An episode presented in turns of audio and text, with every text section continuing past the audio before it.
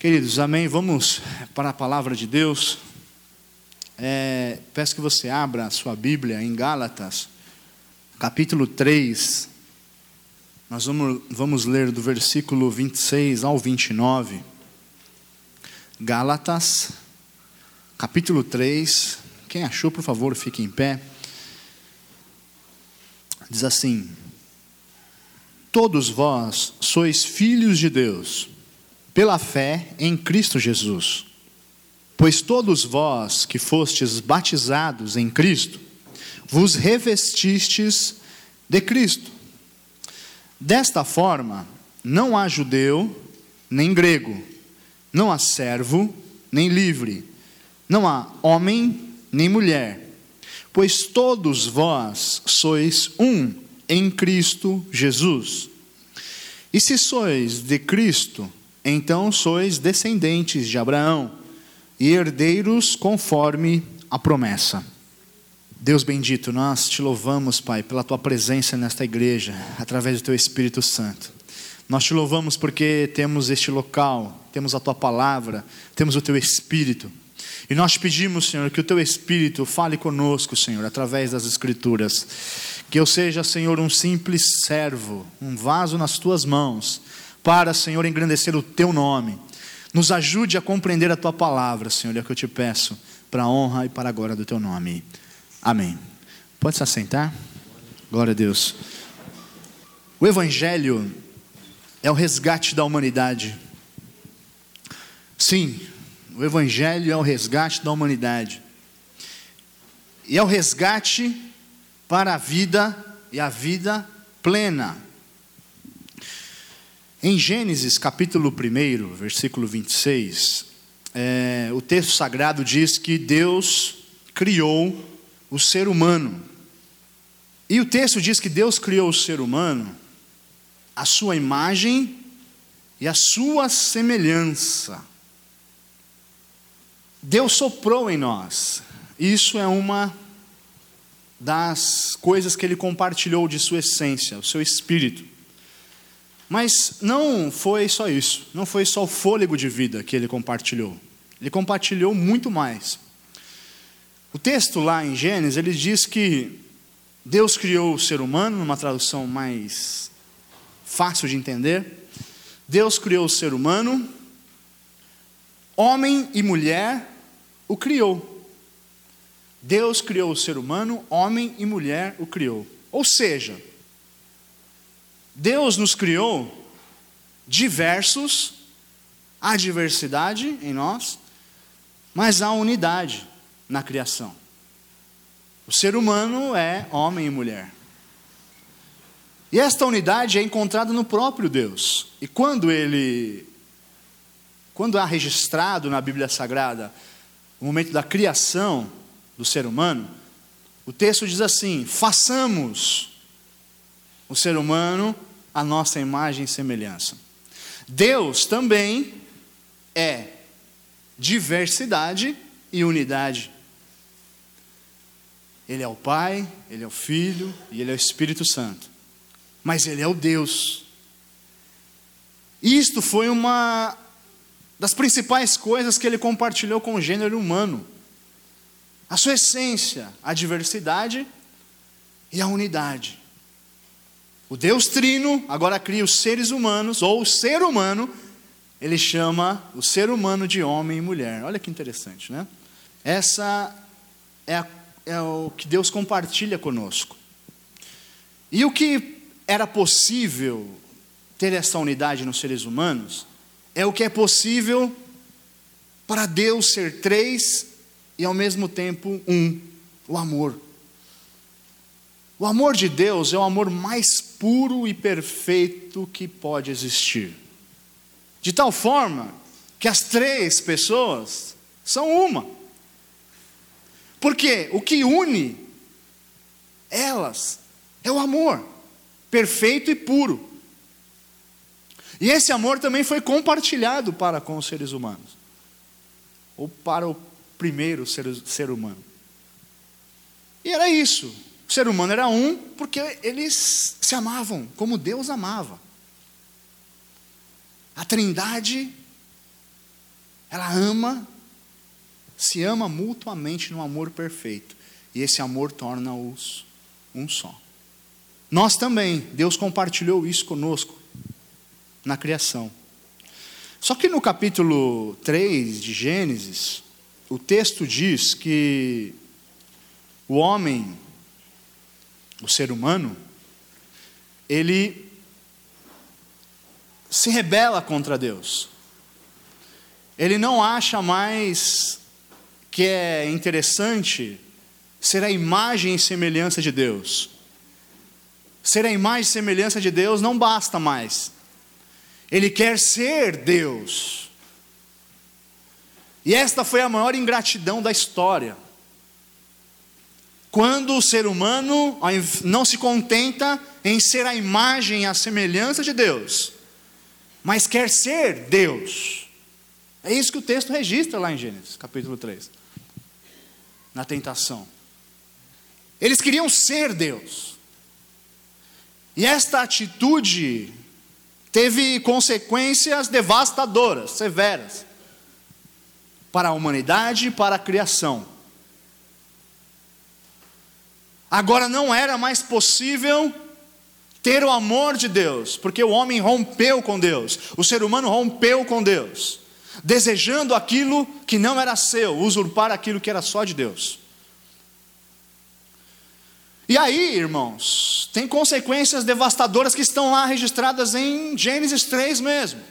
Ah, os relacionamentos que eram pautados no amor, que era pautado na unidade da raça, do gênero humano, agora não mais é possível, porque houve uma separação do homem do amor de Deus.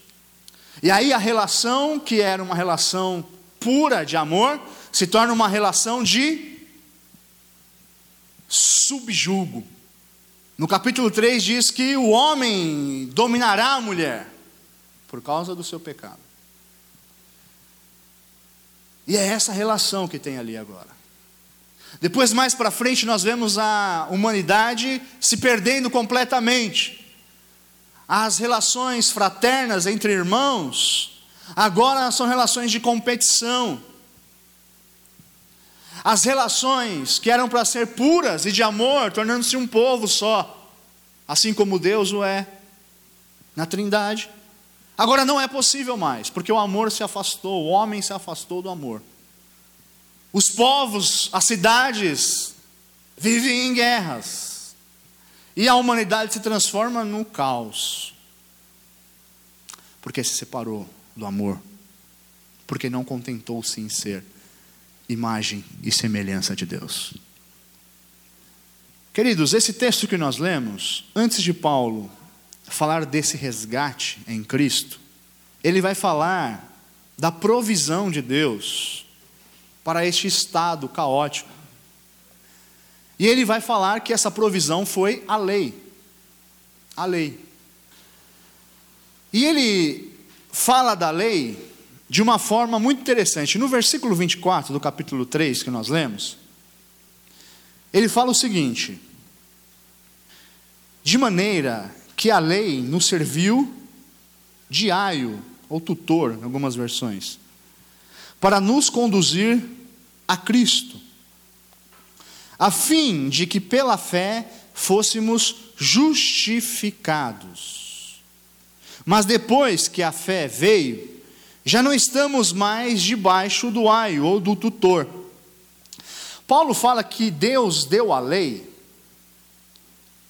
com o objetivo do homem não se perder completamente para ter um parâmetro de moralidade, para se ter um parâmetro de o que Deus quer. Porque apesar de o homem se rebelar contra Deus, Deus não virou as costas para o homem, para o ser humano. E ele deu a lei para o povo de Israel, para que essa lei fosse um parâmetro de o que Deus esperava de nós. E é interessante ele chamar a lei de tutor. No grego, essa palavrinha que ele usa aqui é paidagogos, que vem a palavrinha portuguesa pedagogo. Ele está falando que a lei foi dada para ser uma pedagogia para os seres humanos. A fim de que o homem olhe, ele não vai conseguir cumprir aquilo que está lá, não vai conseguir. Mas para quando ele estiver se afastando demais, ele vê a distância e a lei volta e traz ele como um tutor que acompanha uma criança. Naquele mundo antigo era muito comum isso. As famílias tinham os filhos, e aí existia um tutor, que enquanto os pais não podiam cuidar da criança, ou tinha que levar para, para a escola, aquele tutor pegava a criança, acompanhava a criança, levava a criança até a escola, depois buscava a criança, cuidava da criança, até que ela fosse maior de idade. Ele está falando que a lei é isso, a lei é para a humanidade que agora se tornou infantil diante do Deus, diante do que Deus pode ser. A relação que era uma relação profundamente unida, agora se transformou numa relação completamente distante do que poderia ser. Mas, aleluias, Deus providenciou não só o remédio, mas providenciou a cura. É isso que Paulo vai, vai tratar nos capítulos que lemos, nos versículos que lemos ele vai falar o seguinte: que o tempo da lei acabou. Agora, não é mais necessário tutor, não é mais necessário um pedagogo, uma pedagogia para nos ensinar o que devemos fazer, para nos tutoriar. Não. O tempo da lei acabou e essa é a boa notícia. Este é o Evangelho. Cristo morreu para que não só fosse desfeita a inimizade do homem contra Deus, porque estávamos inimigos de Deus, por causa desta separação, por causa desta atitude dos primeiros seres humanos. Cristo morreu e ele é o segundo Adão, como Paulo vai chamar em Romanos, para desfazer não só a inimizade que havia entre Deus, mas para também desfazer a inimizade que havia entre nós, como seres humanos. Em Cristo, temos nossa humanidade resgatada, nós podemos de novo ser, sermos humanos. Em Cristo, nós podemos ser de novo humanos. E aí ele vai falar em Cristo, nós que fomos batizados em Cristo, que nos revestimos de Cristo no batismo, para estas pessoas não há mais discriminação étnica. Não há mais judeu, não há mais grego, não há mais raça, só temos uma raça, a raça humana. Porque o judeu achava que os outros povos eram gentinha, e os gregos achavam que os outros povos eram também gentinha.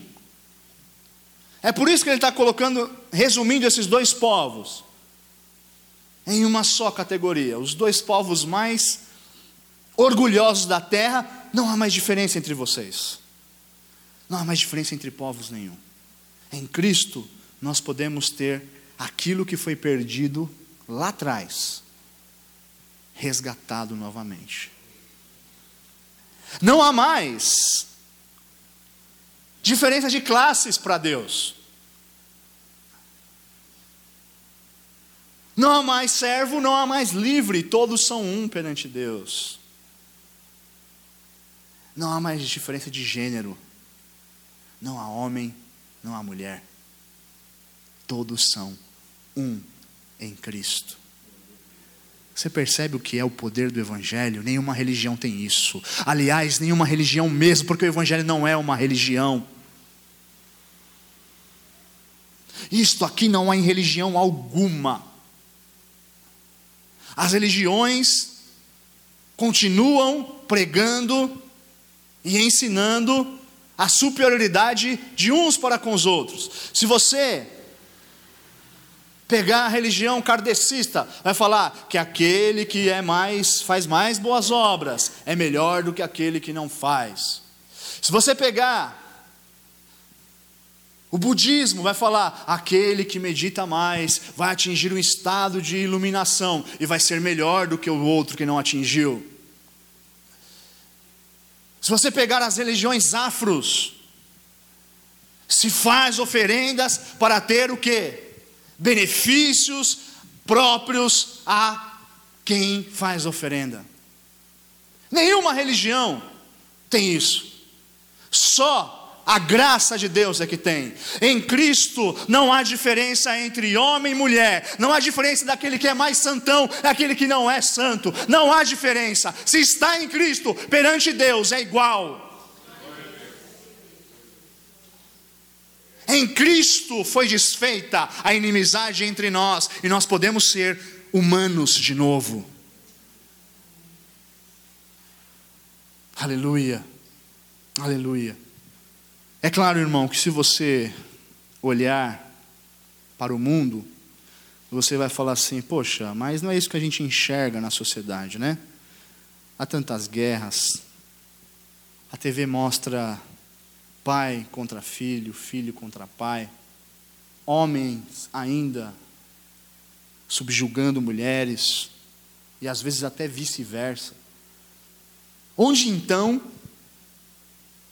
esse texto pode ser verdadeiro? Onde isso que nós lemos é verdade? Aqui, na igreja. Aqui, isso aqui pode ser verdade. Porque todos nós, e se é que nós realmente entregamos a nossa vida para Cristo, todos nós temos o amor restaurado. E abre-se a possibilidade de se amar verdadeiramente de novo. Não há pastor, não há diácono, não há líder, não há liderado. Todos são um perante Deus, apenas há funções. Essa função que exerço não é melhor que a função que você exerce. Só função. Em Cristo somos todos iguais. Somos todos iguais. Não há homem e mulher. Não há criança nem idoso. Não há, não há, não há. Não há branco, não há negro. Todos nós somos um só em Cristo. É este amor que nos une. Pelo poder do Espírito, sim, nós podemos viver esta verdade. Nós podemos viver esta verdade. E o Espírito Santo está falando para mim e para você nessa noite: vivam a verdade, vivam o amor. Cristo morreu para que nós pudéssemos viver a vida, e a vida que Ele deu para nós é termos comunhão com Ele, comunhão uns com os outros, sermos um com Ele e sermos um com os nossos semelhantes. A igreja, irmãos, é o lugar disso. Não é esta igreja, mas a igreja de Deus. Podemos ser um só. Não há mais lei, não há mais tutor. Cristo nos liberta para vivermos um relacionamento maduro com Deus. Não precisamos mais de algo dizendo faça isso, não faça aquilo. Não nós temos ligação direta com o Espírito Santo e a palavra que ele usa para falar conosco. É um relacionamento intenso com Deus. Aquilo que foi perdido no Éden pode sim voltar a ser restaurado se você estiver em Cristo. Em Cristo nós temos a comunhão com Deus restaurada. Em Cristo temos a comunhão entre nós restaurada. Essa é a beleza do Evangelho. Nossa missão, irmãos, é transformar o mundo, sabe em quê? Em igreja. A igreja não é só esse local onde nos alegramos e nos reunimos. A nossa missão é transformarmos o mundo na nossa igreja. Aleluia. Como o pregador John Wesley falou: o mundo é a minha paróquia. O mundo. E realmente fez do mundo a sua paróquia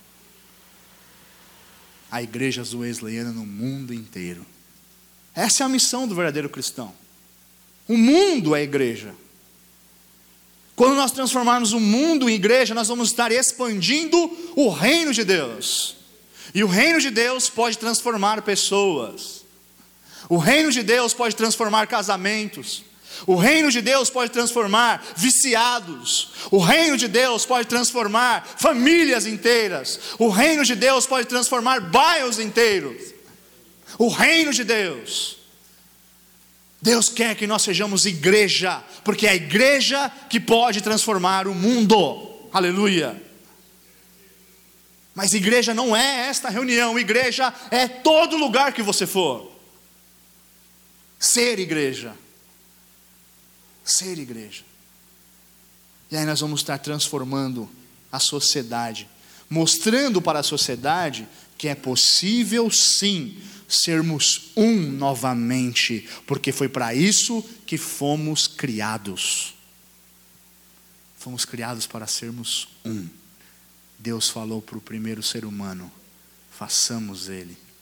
Falou, a Trindade falou: façamos o primeiro ser humano a nossa imagem e semelhança. Homem e mulher foi o primeiro ser humano. Fomos criados para sermos um.